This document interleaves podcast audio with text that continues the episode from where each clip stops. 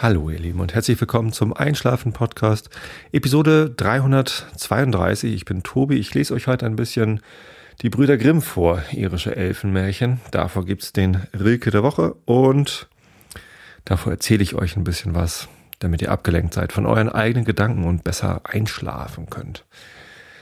Ja, und heute empfehle ich euch ein Buch, das ich äh, noch nicht durchgelesen habe. Es ist sehr selten, dass ich ein Buch empfehle, wo ich noch ganz am Anfang bin eigentlich. Ich bin auf Seite 54 von 265, also noch, äh, noch weit von der Hälfte entfernt. Noch nicht mal ein Viertel habe ich gelesen. Trotzdem empfehle ich euch das schon. Warum empfehle ich euch das? Um welches Buch geht es überhaupt? Es geht um das Buch äh, Drive von Daniel H. Pink. Ähm, Untertitel uh, The, The Surprising Truth About What Motivates Us. Also ein Buch über Motivation. Uh, es ist ein New York Times Bestseller, was erstmal nichts heißt. Aber es gibt ein YouTube-Video dazu. Da muss man mal nach Drive und Pink auf YouTube suchen, dann findet man das. Und in den Shownotes wird es garantiert verlinkt. Das ist so ein 10-Minuten-Video, äh, in dem Stil, dass halt eine Zeichnung erstellt wird, während gesprochen wird. Ne? Also eine Audiospur und äh, da wird gezeichnet. So ähnlich wie äh, dieses Product Owner in a Nutshell, was ich schon mal für ein agiles Produktmanagement Podcast ins Deutsche synchronisiert habe, nur halt mit dem Thema Motivation. Und das Video fasst halt innerhalb von zehn Minuten so die Kernaussage des Buches zusammen, glaube ich zumindest dass es, dass es darum geht. Und ähm, die ersten 50 Seiten äh, weisen darauf hin, dass das so der Hauptteil ist äh, in diesem Buch. Ähm, es geht darum, was uns eigentlich motiviert und auch was uns demotiviert und greift dazu auf aktuelle Studien zurück. Ähm, äh, aus der Psychologie und auch Soziologie. Ähm, es geht auch um Arbeitswelt ganz viel. Also was motiviert uns in der, in der Arbeitswelt? Ähm, und da ähm, wird halt dann dieses Belohnungs- und Bestrafungssystem äh, genau analysiert. Seit Henry Ford, glaube ich, oder ähm, weiß es gar nicht so genau seit wann, ähm, glaubt man immer, dass wenn man äh, nur eine Belohnung ausspricht, die groß genug ist, dann kriegt man die Leute dazu, irgendwie noch schneller zu arbeiten. Oder wenn Strafen drohen, dann äh, dann, dann arbeiten sie auch schneller und besser. Ähm, genau, das ist das, was, äh, was, was er immer Motivation 2.0 nennt, im Vergleich zur Motivation 1.0, was halt irgendwie ja der Überlebenstrieb ist. Ne? Ich, ich esse was, damit ich nicht sterbe und das ist so, das sind so die inneren Triebe und die äußeren äh, Motivatoren sind halt Belohnungen, Belohnungen und und Bestrafung. Und ähm, da hat sich dann irgendwann rausgestellt, vor, weiß ich nicht, vor 30 Jahren oder so haben die angefangen, das zu untersuchen, ähm, dass halt Belohnungen nicht immer motivieren, sondern dass äh, Belohnungen, die ausgesprochen werden, wenn, wenn du das machst, dann, äh, oder ja genau, wenn du das machst, dann bekommst du das, dass das sogar ähm, demotivierend sein kann. Also, dass das ähm, eine problematische Erziehungsmethode bei Kindern ist, ist, glaube ich, vielen Eltern schnell klar. Denn wenn man so erzieht, ne, wenn du deinen Tisch abdeckst, dann darfst du gleich Fernsehen. Äh, das führt dazu, dass diese Belohnung halt erstens immer eingefordert wird. ähm, wenn man so eine Selbstverständlichkeit macht, wie das, was man halt incentivieren wollte. Ähm, andererseits nutzt sich der Effekt, dass, dass man sich über die Belohnung dann freut, halt auch sehr schnell ab, weil es dann sehr schnell zum, zum Normalzustand wird, dass man diese Belohnung bekommt. Das heißt, ähm, wenn so, ein, so ein Belohnungssystem überhaupt einen Effekt hat, dann ist der immer nur kurzfristig und schnell wie weg und langfristig mag es eher ein Schaden sein. So, und das Überraschende, wovon dieses Buch handelt, ist, ähm, dass es bei modernen Arbeiten, die halt nicht einfach nur das mechanische ähm, Fließbandarbeit, ich äh, mache eine Arbeit, die, die weder Kreativität noch Konzentration noch irgendwas erfordert, sondern einfach nur, ja, die, die, die auch durch eine Maschine ersetzt werden können. Die kann man tatsächlich ähm, durch Belohnung irgendwie zumindest kurzfristig äh, beschleunigen. Ähm, dass aber alles, was irgendwie Kreativität oder Konzentration oder, äh, oder so ja, Denkvermögen erfordert, dass da eine vorab ausgesprochene äh, monetäre Belohnung sogar eher hinderlich ist, dass man dann diese Aufgabe eher schlechter erledigt. Dass das also dann die, das, was man früher dachte, so eine Karotte am Stick, äh, am, am, am Stock vor den, vor den Esel hängen, damit er schneller läuft, das hilft halt bei, bei Wissensarbeitern eher nicht, sondern, sondern hindert da eher. Haben sie rausgefunden. Dann ähm, ja, haben sie halt untersucht, was ist denn dann, was die Leute motiviert. So, und Geld ist natürlich eine Sache, also gerade wenn es um Arbeit geht, dann gehört Geld dazu. Ähm, aber er hat dann natürlich auch untersucht, was ist denn mit so Open Source Geschichten oder Wikipedia. Ne? Ich war relativ der gleiche Zeitpunkt, dass ähm, Microsoft mit der Enzyklopädie, nee, wie haben sie das genannt damals, ihr, ihr Produkt, da hatten sie halt irgendwie hochrangige Wissenschaftler bezahlt, um irgendwie eine ganz tolle Enzyklopädie zu schreiben und die wollten sie dann als CD-ROM vertreiben. Und äh, zum gleichen Zeitpunkt wurde halt Wikipedia gegründet, wo es halt kein Geld gab, wo jeder was beitragen konnte. Und ja, was heute daraus geworden ist, ist klar. Äh, Wikipedia ist ein äußerst florierendes äh, Unternehmen geworden, ein Verein gegründet. Da geht es nicht um, immer noch nicht um viel Geld. Es kostet viel Geld, weil die Server halt betrieben werden müssen. Deswegen müssen sie immer mal nach Spenden fragen. Aber äh, das Produkt ist halt gigantisch geworden. Äh, wohingegen das Microsoft-Produkt irgendwie einfach weg ist. Ähm, ja, oder irgendwie Linux als Open Source Projekt par excellence. Das ist ja nur eins von, von Millionen von Open Source Projekten. Äh, was da alles bei der Apache Foundation passiert, äh, sei mal jetzt eigentlich gar nicht erwähnt. Ähm, ja, und dann ist halt die Frage, was, was motiviert denn dann? Und da hat er oder haben die Forscher irgendwie drei Faktoren entdeckt, die dann jetzt äh, in dem Video ganz gut dargestellt werden und dann jetzt in dem Buch auch schon ähm, erstellt werden, nämlich was, was motiviert, so eine, so eine Wissensaufgabe zu lösen, ist ähm, Mastery, also in, in der Sache besonders gut werden, also ein, ein Skill zu erlernen und auszubauen. Und ja, da ist so ein bisschen auch der, der Spieltrieb, das, was Holgi im letzten Realitätsvergleich mit seinem komischen äh, japanischen Holzspielzeug erwähnt hat. Ne? Das halt der Anreiz ist, in dieser Sache gut zu werden, Mastery. Das, äh, das motiviert, eine Sache länger zu machen. Das nächste ist äh, Purpose, also wenn man einen, einen Zweck verfolgt, das ist jetzt bei diesem Holzspielzeug nicht so der Fall. Deswegen reizt mich das auch nicht so. Ähm, aber bei Wikipedia zum Beispiel, ne, da habe ich auch schon was beigetragen. Habe ich auch irgendwie zwei Artikel geschrieben, nicht großartig, aber halt so angefangen. Und dann war es eher für mich beeindruckend zu sehen, wie andere diese Artikel dann verbessert haben und, äh, und eigentlich tatsächlich erst gut gemacht haben.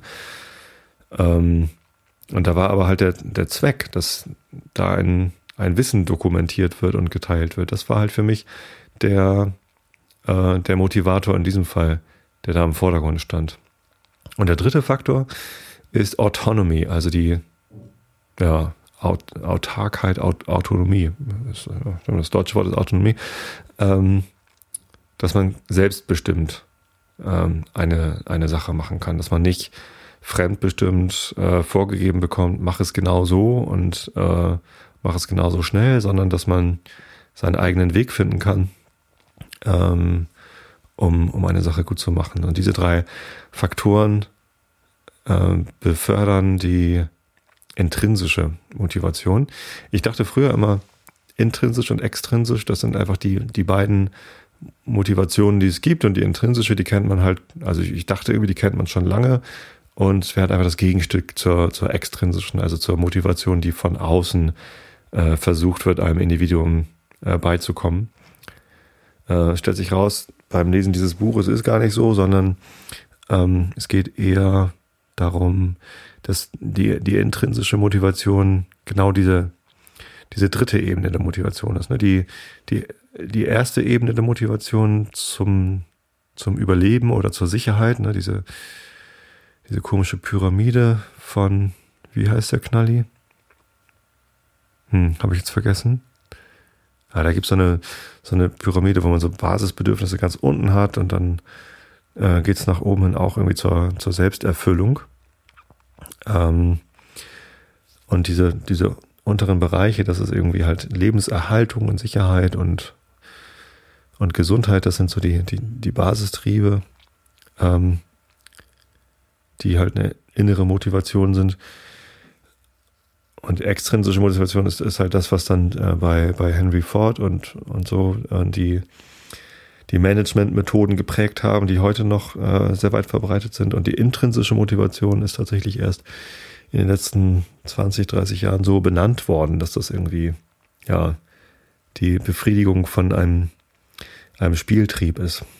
Auch ganz spannend, dass das irgendwie am Beispiel von, von Rhesusaffen herausgefunden worden ist, dass es nicht mal äh, den, den Menschen allein anheim ist, dass irgendwie, wenn man, wenn man Rhesusaffen ein, ein Puzzlespielzeug gibt, dass sie das dann auch lösen. Und jetzt, wo ich es gerade sage, habe ich den Eindruck, ich habe das letzte Episode auch schon erzählt. Ist ja interessant. Hm. Naja, zumindest lese ich gerade dieses Buch und ich kann euch nur empfehlen, schaut euch zumindest mal dieses 10-Minuten-Video an über äh, The Surprising Truth About What Motivates Us, Drive von Daniel H. Pink. Das Video ist auf Englisch, äh, das Buch auch. Ich glaube, das Buch gibt es auch auf Deutsch. Kann ich jetzt nichts zu sagen, wie gut da die Übersetzung ist. Ähm, kann man ruhig mal machen. Ich habe allerdings auch nicht vor, dieses Video ins Deutsche zu synchronisieren. Das habe ich zwar beim Henrik Nieberg gemacht, aber beim Daniel Pink mache ich das, glaube ich, ehrlich. Also zehn Minuten zu Video zu synchronisieren, ist halt schon ein Tag Arbeit und den habe ich einfach gerade nicht. Wäre aber bestimmt ganz spannend. Ja. Ähm, und wenn euch das Video zusagt, dann lest ruhig dieses Buch. Ich habe es meinem Bruder gerade zum Geburtstag geschenkt. Gucken, was der dazu sagt. Ähm, mich macht es schon glücklich, allein die ersten paar 50 Seiten gelesen zu haben. Äh, und ich bin gespannt, werde ich dann vielleicht in einer der nächsten Episoden nochmal erzählen, ob sich das dann tatsächlich lohnt, das Buch auch zu Ende ähm, zu lesen. Ähm, aber ja, ich finde es ich find's total gut. Ich finde es auch deshalb gut, weil es eine, eine Basislektüre ist für die Organisationsform, die wir in der Firma haben. Denn ähm, ja, bei uns in der Abteilung versuchen wir agile Softwareentwicklung zu betreiben und haben dafür das äh, uns so ein bisschen an Spotify orientiert. Man darf es ja nicht Spotify-Modell nennen, aber Spotify, eine Softwarefirma aus Schweden, die sehr öffentlich darüber äh, kommunizieren, wie sie sich organisieren und warum sie sich so organisieren. Und die arbeiten eben auch agil, machen auch agile Softwareentwicklung und haben diese drei Faktoren, die Daniel Pink in dem Buch beschrieben hat, ähm, nämlich Mastery, Purpose und Autonomy, haben sie quasi zu ihren Grundsäulen der, der Teamstruktur und der, der Organisationsstruktur gemacht, indem sie gesagt haben, die disziplinarischen Vorgesetzten, die Line Manager, die sollen halt verantwortlich sein für Mastery. Ne? Also die Mitarbeiter, die an einen äh, Manager reporten, der heißt dann Chapter Lead bei, bei Spotify, die sollen halt äh, also diese, diese, diese Chefs, die sollen halt dafür sorgen, dass ihre Mitarbeiter äh, Mastery, in, in Mastery vorankommen können, ne? dass sie sich entwickeln können, dass sie neue Skills lernen, dass sie auf die richtigen Konferenzen geschickt werden oder dürfen und die richtigen Bücher bekommen und ja, sich da auch austauschen können untereinander und so weiter. Ähm, die Agile Coaches sind dafür verantwortlich, also die, die quasi Projektbegleiter, oder wie man sie nennen mag. Projektleiter sind es nicht, sondern es sind halt äh, Leute, die dafür sorgen, dass der Prozess und die Zusammenarbeit beständig verändert und optimiert werden.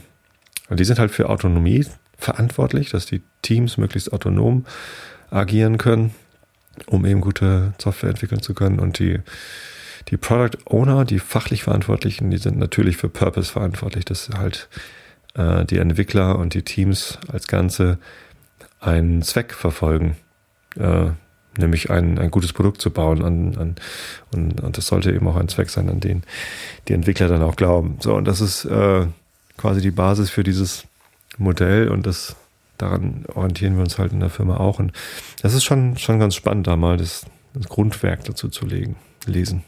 Ja, wer mehr darüber wissen will, falls ihr noch nicht schlaft, äh, ich habe letztens eine Episode Agiles Produktmanagement, den Podcast äh, mit Bernd Schiffer aufgenommen über Scaling Agile, Episode 12 und da gibt es demnächst eine Episode 13. Äh, haben uns verabredet, irgendwann im Juni ist auch schon eingetragen, wird auch wieder live gesendet über den Pappkameraden-Kanal.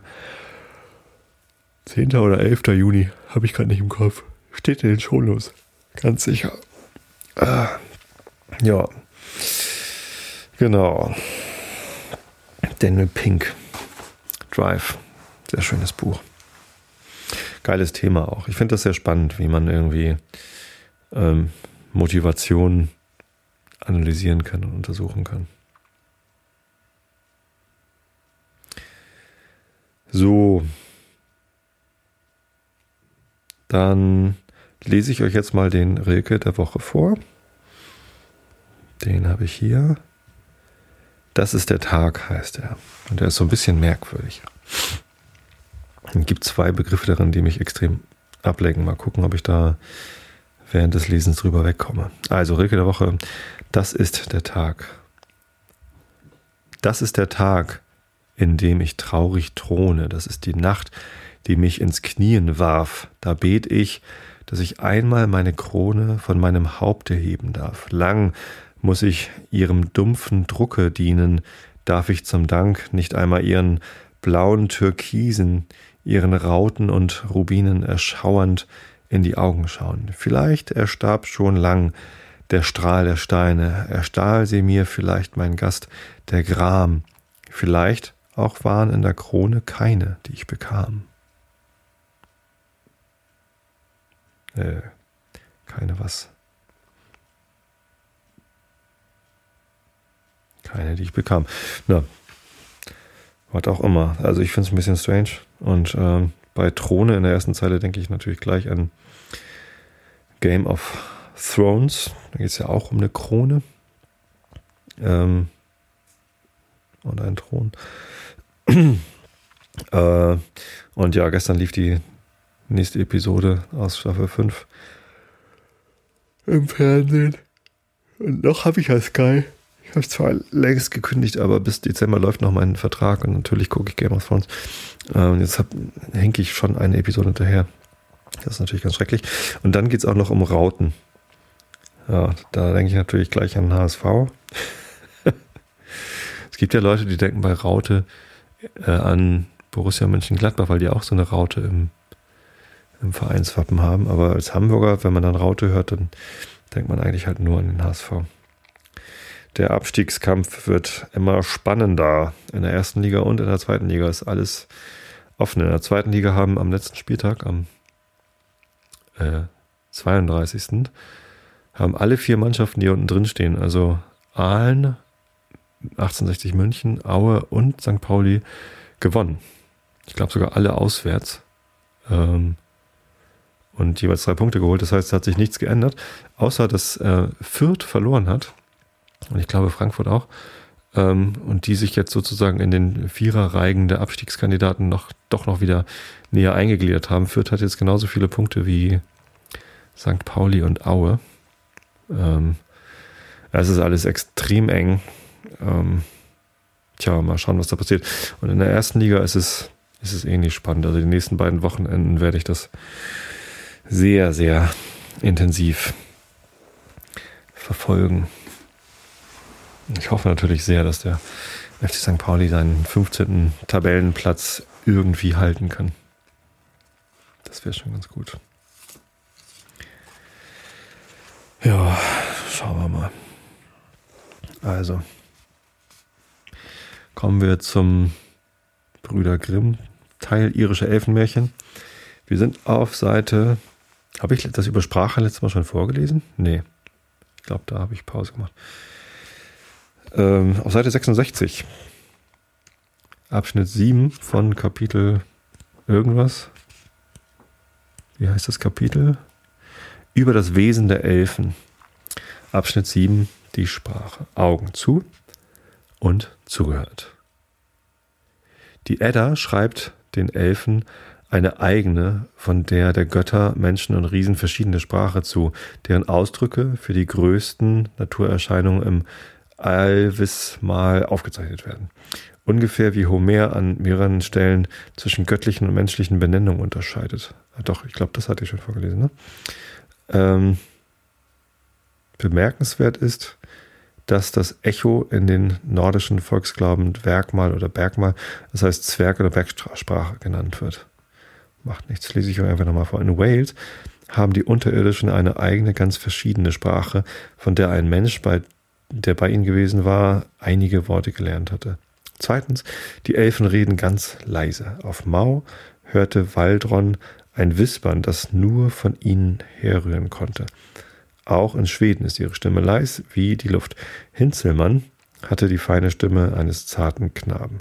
Drittens dagegen, der hässliche, verschrumpfte Elfe in der irischen Sage spricht mit einem schnarrenden und schneidenden Ton, der den Menschen erschreckt. Als Wechselbalg spricht er gar nicht, heult und schreit aber zum Entsetzen und wird er genötigt, so klingt seine Stimme wie die eines uralten Mannes. Viertens, verschiedene Waldgeister schreien laut und brüllen. Der serbische Wiele wird die Stimme des Spechts zugeschrieben. Achtens Nahrung. Da müsste jetzt aber der neue Teil beginnen. Die Elfen bedürfen einiger zarter Nahrung. Erst wenn sie in nähere Verbindung mit den Menschen treten, scheint Verlangen nach gröberer Speise zu entstehen. In Irland schlürfen sie Tautropfen ein, sonst scheint süße Milch ihre eigentümliche Nahrung zu sein.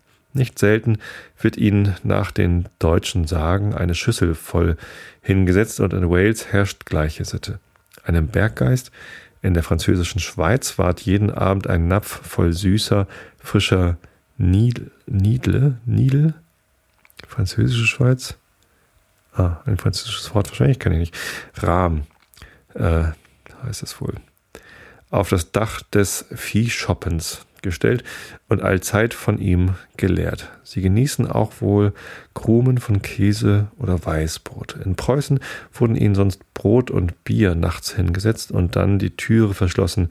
Man war erfreut, wenn man am anderen Morgen fand, dass sie davon gegessen hatten. Ausdrücklich wird gesagt, dass bei den Nixen die Speise ungesalzen sei. Walter Scott bemerkt, dass auf der Spitze des Minchmoor eines Berges in Peebleshire eine Quelle sei, welche die Käsequelle genannt werde, weil vor dem jeder Vorübergehende ein Stückchen Käse hineingeworfen habe, als Opfer für die Elfen, denen sie geweiht gewesen. Seltsam ist, dass nach Grant Stewart in den schottischen Hochländern der Genuss des Käses als ein Mittel betrachtet wird, sich vor dem Einfluss der Elfen zu sichern. Er muss nämlich aus der Milch einer Kuh gemacht sein, welche ein gewisses Kraut gefressen hat, das gälisch Mohan heißt und auf Gipfeln oder Abhängen hoher Berge gesammelt wird, wo noch kein vierfüßiges Tier Nahrung gesucht oder hingetreten hat. Neuntens Lebensweise.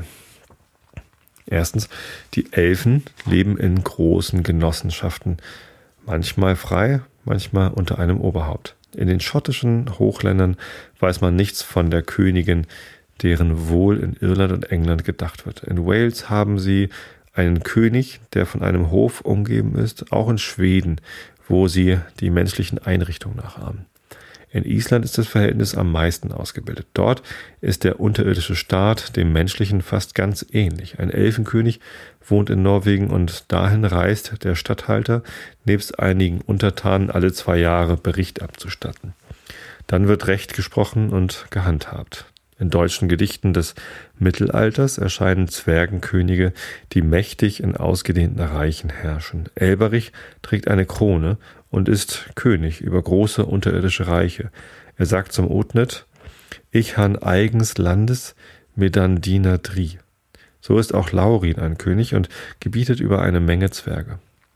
Zweitens, Allerorten besteht die Lust und Beschäftigung der Elfen im Tanz. Unermüdlich bringen sie ganze Nächte in diesem Vergnügen zu, und nur der Strahl der aufgehenden Sonne zwingt sie einzuhalten und sich zu verbergen. Kreise, die sie in das tauige Gras getreten, erblickt man außer Schottland auch in Skandinavion und Norddeutschland, und jeder ruft bei ihrem Anblick, da haben die Elfen getanzt. Auf der Insel Mahn zeigten sich sogar die Spuren ihrer zarten Fußtritte im Schnee. Der Jüngling, der den Tanz der Elfinnen im Mondschein sieht, kann die Augen nicht abwenden, so verführerisch ist er. Eine deutsche Sage beschreibt ein Hochzeitsfest der Unterirdischen. Der Graf Eulenburg tanzt mit ihnen, muss sich aber, wie jener irische Tänzer, so schnell in den leichten Wirbel der Geister umdrehen, dass er fast den Atem verliert. Bergmännlein kommen aus den Schächten hervor, die Nixen aus der Tiefe, um Anteil an dem Tanz der Menschen zu nehmen und zeichnen sich durch besondere Zierlichkeit und Geschicklichkeit aus. Auch sieht man die Nixen auf dem Wasserspiegel tanzen und die Zwerge vor den Riesen. Dänische Sagen haben davon, dänische Sagen davon hat Thiele. Gleicherweise die serbischen Wielen, die die Elfinnen jung und schön mit langen Haaren auf Bergen und in Wäldern wohnend, halten auf Wiesen ihren Reihentanz, Kolo. Ein Lied in der Wukischen Sammlung beginnt O Kirschbaum, Kirschbaum, hebt die Äste oben unter dir die Wielen führen Zaubertänze. Radisha vor ihnen schwingt Tau mit der Geisel für zwei Wielen, redet zu der dritten. Drittens, verbunden mit der Liebe zum Tanz ist die Liebe zur Musik. Wo die Elfen ein Fest feiern, da bringen sie auch die Musik mit. Ebenso wenig fehlt bei ihren großen Zügen. Ebenso fehlt sie bei ihren großen Zügen. Darin stimmen die Sagen aller Völker überein. Die Wasserjungfrauen wissen unbekannte Lieder zu singen, und der Zauber ist nicht zu beschreiben, den der Gesang der Elfinnen auf die ganze Natur hervorbringt. Alles horcht darauf und scheint gleichsam zu erstarren. Eine schottische Elfin kommt zu einem Landmann, bittet ihn, ihr ein altgälisches Lied zu singen und belohnt ihn reichlich dafür. Auch Elberich hat die Musik nicht vergessen, wie der schwedische Nix oder der Strömkarl, der in der Tiefe des Wassers sitzend den Elfen zum Tanz aufspielt. Oder der Bräutigam, der durch sein Spiel den Nix zwingt, ihm seine Braut zurückzubringen. Äh, hat er eine Harfe? Otnet war es. Er ruhrte also geswinde die Saiten allesamt in einem süßen Done, dass der Saal erdos. Aha. Vor dem Hausgeist Goldemar heißt es, Lusit dulcissime in Instrumento musicali cordis adapto, ab, nee, aptato. Ein anderer singt und der irische Chloricorn pfeift sich zur Arbeit. In Norwegen heißt die Musik der unterirdischen Huldreslat und klingt dumpf und klagend. In Irland und Schottland schallt sie nächtlich aus den Riesenhügeln und Schierens der Elfen. Ein Shetländer, der musikalisches Gehör hatte, lernte die Melodie eines nächtlich vorüberziehenden Haufens. Auf Seeland, wie im südlichen Schweden, kennt man ein Elfenkönigstück, das jeden, der es hört, alt und jung, selbst leblose Dinge zum Tanz treibt, wie jene irische Melodie des jungen Sackpfeifers. Und die Spieler selbst kann nichts ablassen, wenn er nicht versteht, das Lied genau rückwärts zu spielen oder ihm jemand von hinten die Saiten der Geige zerschneidet. Viertens. Gleich den Menschen begehen die Elfen zwei große Feste bei dem höchsten und tiefsten Stand der Sonne in feierlichen Umzügen. Am 1. Mai morgens, wie die Sonne sich erhebt, steigt der irische Held O'Donoghue, unter dessen Herrschaft vor dem die goldene Zeit auf Erden war, mit seinen leuchtenden Elfen aus der Tiefe des Sees Klani und hält im höchsten Glanz und vollkommener Lust selbst auf einem milchweißen Pferde reitend seinen Zug über das Wasser. Seine Erscheinung verkündigt Segen für das Land und glücklich wer ihn erblickt. Weihnachten, wenn die Sonne am tiefsten gesunken ist, halten die Unterirdischen mit wilder, schreckenerregender Lust ihren mitternächtlichen Umzug. Es sind die grün gekleideten Elfen, die durch Wälder und Einöden dahinbrausen. Man hört das Geräusch ihrer Pferde, das Hallogeschrei, den Klang der Hörner. Deshalb heißen sie das wütende Heer, die wütenden Jäger und auf Mühen der Anführer Grönjette äh, und auf Mö, Moen, Mö, Möhen der Anführer Grönjette. Mhm. Der Ausdruck selbst ist alt, denn der Dichter Reinfrieds von Braunschweig sagt, es rauschet wie das wütende Heer. Und in dem oben erwähnten Gedicht Rodigers schwört einer bei dem wütenden Heere. Es ist ebenso gefährlich, den rasenden Zug zu folgen, ja ihn nur zu sehen, als, den, als der Anblick des O'Donoghue segensreich ist. Auch hier jagt ein Anführer voraus, wozu die deutsche Sage die Frau Holle in ihrer bösen Eigenschaft und die Tutosel gemacht, oder es wurde der Hackelberg, der Ritter von Darwenberg, vorangestellt. Sie reiten auf schwarzen, hässlichen und zerzausten Pferden. So, zehntens, geheime Kräfte und Kunstfertigkeiten lese ich euch dann nächstes Mal vor. Apropos nächstes Mal, eigentlich wollte ich in dieser Episode über dieses Buch Drive zum Thema Fahrradfahren, Drive, Ride My Bike kommen und meine Motivation mit dem Fahrrad zur Arbeit zu fahren, darüber äh, beschreiben, habe ich jetzt gar nicht gemacht. Mache ich einfach nächstes Mal, würde ich sagen. Die Manja hat mir schon so ein schönes Episodenbild gemalt. Das gibt es dann eben nächstes Mal. Hm. So kommt es auch manchmal, wenn ich hier vor mich hin plappere, dass ich das, was ich mir eigentlich vorgenommen hatte, wenn ich noch nicht gleich anfange, dass ich das dann vielleicht auch mal ähm, aufs nächste Mal schiebe. Also ich wünsche euch allen eine gute Woche. Freut euch auf die Episode 333, in der ich euch vom Fahrradfahren mit Drive erzähle. Also gute Nacht, schlaft recht gut. Ich habe euch alle lieb und bis zum nächsten Mal.